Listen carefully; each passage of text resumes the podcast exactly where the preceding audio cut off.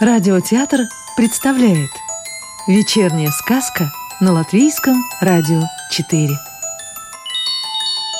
А сегодня слушаем сказку Сергея Журавлева «Принцесса и медведь» или «Как нянька и королевский карлик злую колдунью проучили» Хоть на теле и медвежья шкура, а соображение у принца осталось человеческое. Даже мебель он для себя соорудил. Кровать, стол, несколько табуреток, как будто кто-то в гости к лесному медведю забредет. Лесные козы дали ему шерсти для пряжи. А пауки, разные птицы и мыши из этой пряжи соткали медведю для его дома кто что умел. Кто занавески на окна, кто салфетки на стол, кто коврик – и, конечно же, соткали лесные умелицы наволочку для подушки, простыни и одеяла. В общем, всем обзавелся медведь. Даже цветы ему под окнами одна зайчиха посадила. А старый филин, который весь день спал в чаще на огромной дремучей еле, обещал медведю всю ночь его сон оберегать, дом от разбойников и злых собак охранять. Как и прежде, когда он жил в замке, принц-медведь каждое утро отправлялся в лес на охоту. Однако его и теперь не столько добыча интересовала, сколько желание поинтереснее скоротать время, а при случае и выбраться из медвежьей шкуры.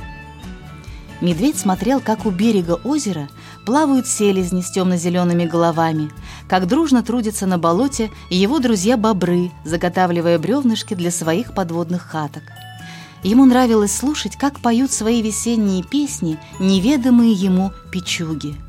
Не раз натыкался он в кустарнике на маленькие гнездышки с пестрыми яркими яичками или даже с маленькими, почти голенькими, покрытыми легким пушком птенцами.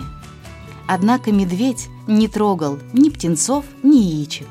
В отличие от своих диких собратьев, питался он исключительно всякими корешками, травами и улитками. Но вот однажды вечером, подходя к дому, медведь вдруг учуял два сильных запаха – молочного шоколада и человека. Надо сказать, что, живя в лесу, наш сказочный медведь немного одичал.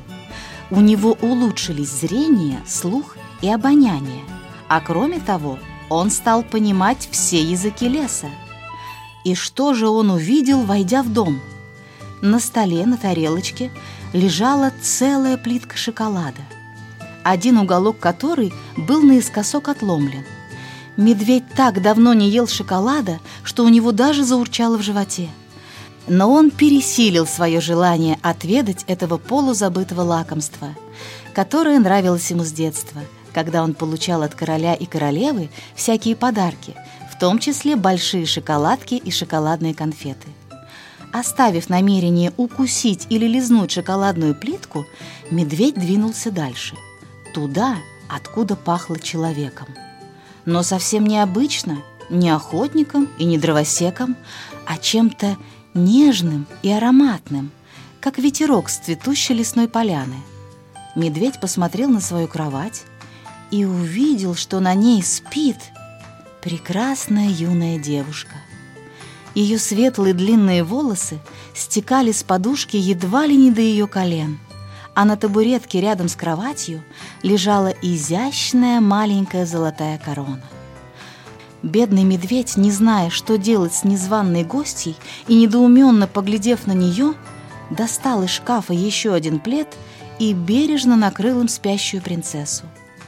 А потом сам – почему-то чувствуя себя очень неловко перед неожиданной гостьей, попятился обратно к порогу, где и лег, как собака, на коврике у двери. Дразнящий запах шоколада долго не давал уснуть медведю, но сон все-таки оказался сильнее его желания хотя бы лизнуть лакомство.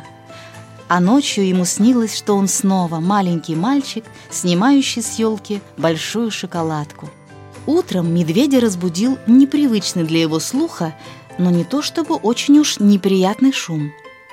«А, это же настоящий медведь!» Услышал он женский голос, доносящийся с кровати. «Боже мой, куда я попала? Это мохнатое чудовище разлеглось прямо у двери!» Приоткрыв глаза, медведь не знал, что и предпринять. «И долго ты будешь так лежать у двери?» — спросила затем принцесса. «И кто тебя приставил меня сторожить?» «Молчишь? Не хочешь говорить?» «У, медведище!» Все это принцесса говорила, стоя во весь рост босиком на кровати. На голове ее блестела маленькая золотая корона, но туфельки стояли на полу перед кроватью. «И долго мы будем в молчанку играть?» Наклоняясь в сторону медведя, продолжала гостья. «А я есть хочу, пить хочу. Я тебе не кукла, я настоящая живая принцесса. Хоть шоколадку свою даем. Ты-то, верно, никогда такого и не пробовал, бедненький». Спрыгнув на пол, принцесса мигом взяла с тарелочки плитку шоколада, отломила кусочек и протянула поднос медведю.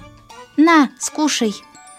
Медведю поневоле пришлось приподнять голову и вообще сесть на полу, поджав к себе задние лапы.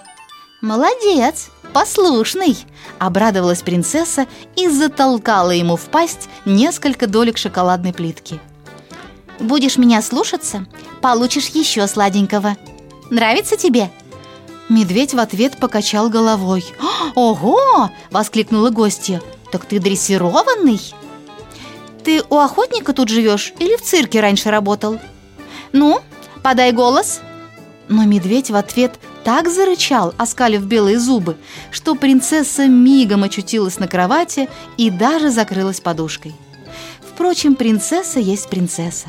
Ее туфельки, которые она то ли успела снять, то ли не успела обуть, все так же стояли перед кроватью.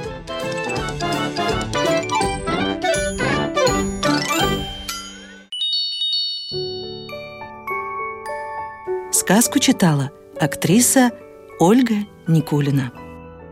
Продолжение сказки слушайте завтра вечером.